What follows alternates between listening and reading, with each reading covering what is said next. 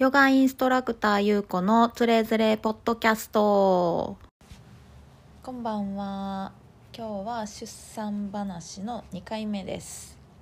えっ、とまあ1回目のお話でもちらっとというか、まあ、触れてた通り私は帝王切開で息子を産んでるんですね。でまあ今はもう結果的に、まあ、息子を出産した、まあ、そのお産そのものについても誇りを持ってるしすごくこう幸せな経験だったなって思えてるんですけれども実は帝王切開になりますよって最終的にこう先生に言われた時に私は結構ショックを受けてしまって、まあ、あの美容室を出たところで実はポロポロと泣いてしまったんですね。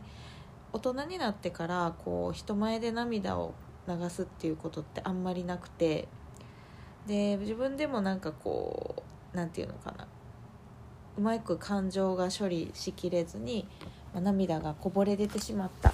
ていうところが正直なところでした。あの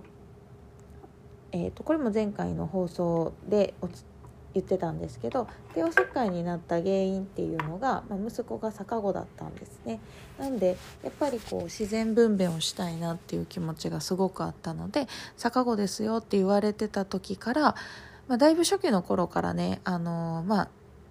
逆子に結構みんながなりやすい周期って確かあるんですね。でその時ぐらいからもう時々逆子になったりしてたので逆子体操をやったりとかして、まあ、なるべくこう自然分娩で出てくるようにって思いながらあの妊娠せ妊娠期を過ごしてたわけなんですね。でまあもうだんだんこう周期、えー、妊娠の週数っていうのが重ねられてて、20週後半かな30週ぐらいとかなんか来た時ぐらいにまあ、ちょっとこのまま帝王切開のリスクというか、えー、っと逆子のままやったら手織り切開になるよっていう感じの空気が流れてきた時とかにはちょっと鍼灸に行ったりとかしてもうなんとかあの手この手って感じやったんですね。で最終的にもうあのここから戻る可能性は低いしこのまま、えーと、陣痛が来てしまうと、まあ、リスクがあるから帝王切開にしますよって言われて泣いたっていう感じなんですが、まあ、なんでそこまでこうショックやったんかなっていうのを、まあ、当時も自分自身でこう自分とこう向き合いながらなんで泣いちゃったんだろうとかなんでこんな気持ちになるんやろうっていうところとすごく向き合った記憶があります。で今考えてもだし、まあ、当時の自分がたどり着いたところでも思ったのがやっぱりこう自分自身が私自身がその当時もだったんですが、まあ、ヨガの指導者としてこう例えばヨガ一つにしてもそうだし呼吸法だったりね。あと子どもの体や母親の体っていうものをまあ、伝えていく立場でその時も、まあ、こう妊娠出産っていうものを伝えて講座の講師もやってた。その立場なのに自分は、えー、出産っていうお産ですね、えー、お産陣痛とかお産とかそういったものを一通り経験できないっていうことが、まあ、すごいショックだった。っていうのが一番実は多かったんですね。その子供がどうこうっていうことが実は自分の中でそんなに一番ショックな原因には来てなかったっていうのが本当に正直な正直な私のその時の心理状態だったんですね。でもこれってなんかこのまあいろんなお母さんいると思うんですけど今バースプランとか結構こう産み方が選べる時代になっててなんか例えば結婚式で、まあ、どんな花を飾りたいとかなんかちょっとそういうものに似ていなくないかってちょっと思う節があったりもするわけなんですね。もちろんその最高のお産をまあ、こうお互い赤ちゃんとお母さんのためにより良いもののためのバースプランっていう意味合いはもちろん私も理解してるんですけれどもなんかそこでこう少しずつ少しずつ歯車が変わっていって何かこうちょっと履き違えてる面はないかいっていうのは一度ねあの自分の中にそういう気持ちはあるんじゃないかなっていうのはちょっと見た方がいいかなっていうのは自分の経験から思うことで、まあ、私自身もその講師というか自分のそのやっていることに対してのもう本当プライドですよね多分。プライドゆえにすごくショックだったんだなっていうのが当時も分かってなんかしょうもないなってちょっと思っちゃったんですよね。なんかほんとしょうもないっていうこう言葉にはしてないけどなんかそういう気持ち。なんかでも結局産み方どうこうよりも逆子だけどお腹の中の子はすごく元気でで自然分娩にもちろん多分一昔前とかやったらやってるところもあるとかなんかそんな話を聞いたことあってで今なぜしないかっていうと、まあ、いろんな事情あると思うんですよ。でもやっぱりあの、まあ、訴訟とかね。ででもやっぱりこう母子が健康で生まれてくることっていうのがやっぱり病院の先生にとっての使命だしなんか逆にそこのリスクを冒してまで自然分娩をする理由ってあるのかなって考えた時に、まあ、ないよなっていうふうに私もすごく納得がいって陣痛を味わいたいからとかちょっと生きんでみたいからだからリスクがあるけど帝王切開じゃなくて自然分娩にしますとはとてもじゃないけどなんか思えなかったわけなんですよね。うん、今こうやって喋っててもそこにする理由はないなって思ったりでなんかそんなことを考えてたら自分のこのちっぽけな プライドだったりそういうものでなんかコントロールしようとしてたのが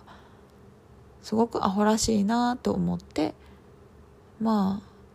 そっかもうどっちみちこう会えるし最善を尽くした状態で会えるんだからそれでいいかみたいな感じの気持ちになって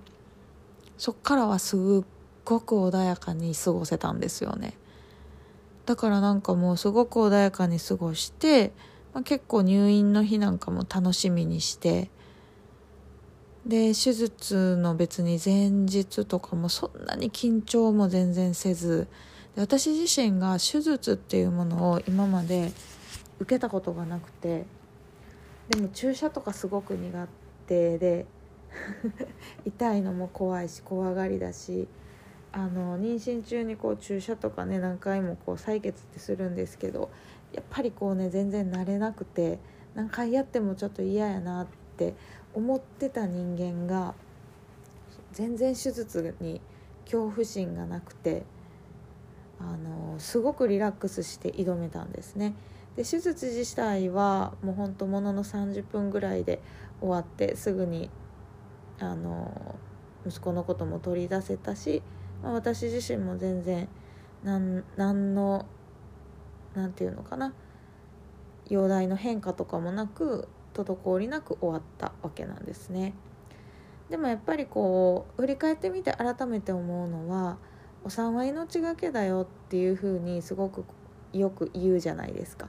でもうそれは本当にそうだと思うんですよね。やっぱりこう先生とか看護師さんとかがいらっしゃって万全の体制で手術をしてくださってあの本当に細心の注意を払ってやってくださったからこそ何事もなくあいけるかな？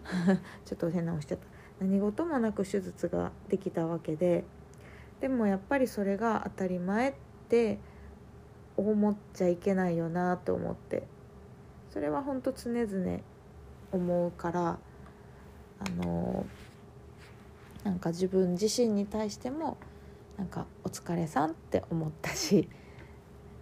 あのなんやろな帝王切開であろうが何であろうがやっぱりこう子供を産むってことは本当にすっごい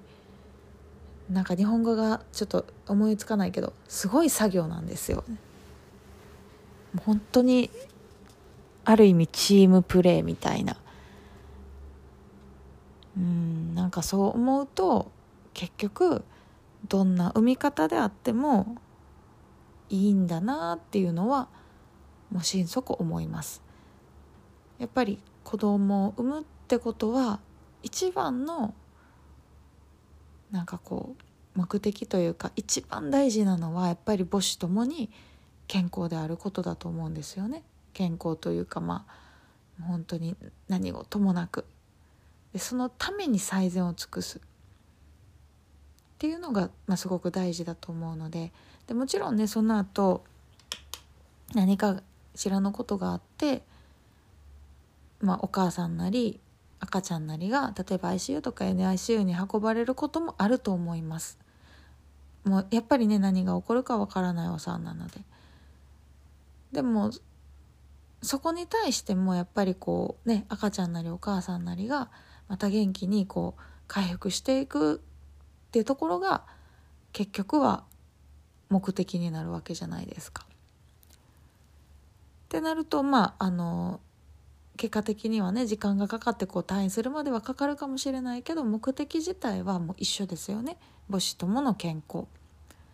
って考えるとやっぱりこうお産の方法だったり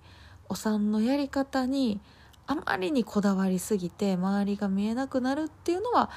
ちょっとなんか違うんじゃないかなと思うのであのやっぱりその時のね自分がすごく感情だったり自分自身のエゴに乗っ取られてた部分もあったなっていう経験でした。なんか取り留めもない取り留めもないというかなんかちょっとこうちょっとどちらかりがちな話でしたけどでもやっぱりまあその経験があったから経験があったしすぐこう自分に戻ってくることができたからあのなんだろう決してこう悪い経験ではなかったななんて思いながら今振り返って喋ってました。ということでちょっと土日挟むので多分更新はまた月曜日になると思うんですけど聞いてくださってありがとうございました。おやすみなさい。